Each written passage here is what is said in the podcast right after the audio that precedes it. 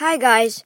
So today we're going to talk about some heroics of Percy Jackson and Harry Potter.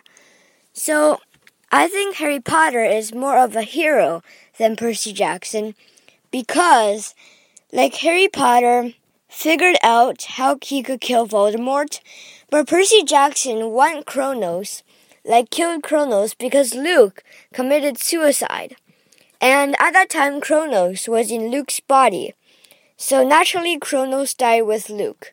I would say in Percy Jackson's series, Luke is the real hero because he had the strength to commit suicide, had the guts to commit suicide, and um, he dared to like betray Kronos, and he actually fell out of the trance fell out of the evil shell that he is in when Annabeth like pleaded and stuff like that.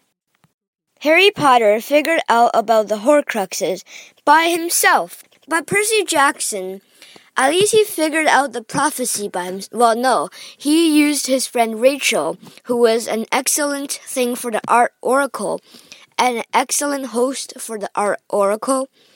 And Rachel sort of foreseen the future and stuff. Harry Potter, he figured out about the four Horcruxes. He figured out how he was supposed to kill you know who, or Voldemort. And he was an excellent dueler.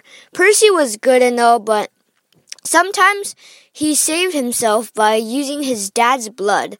So, Poseidon, naturally, if he jumps in the water, it gives him strength. So, if he doesn't have the water, he isn't that much of a hero. That's my logic.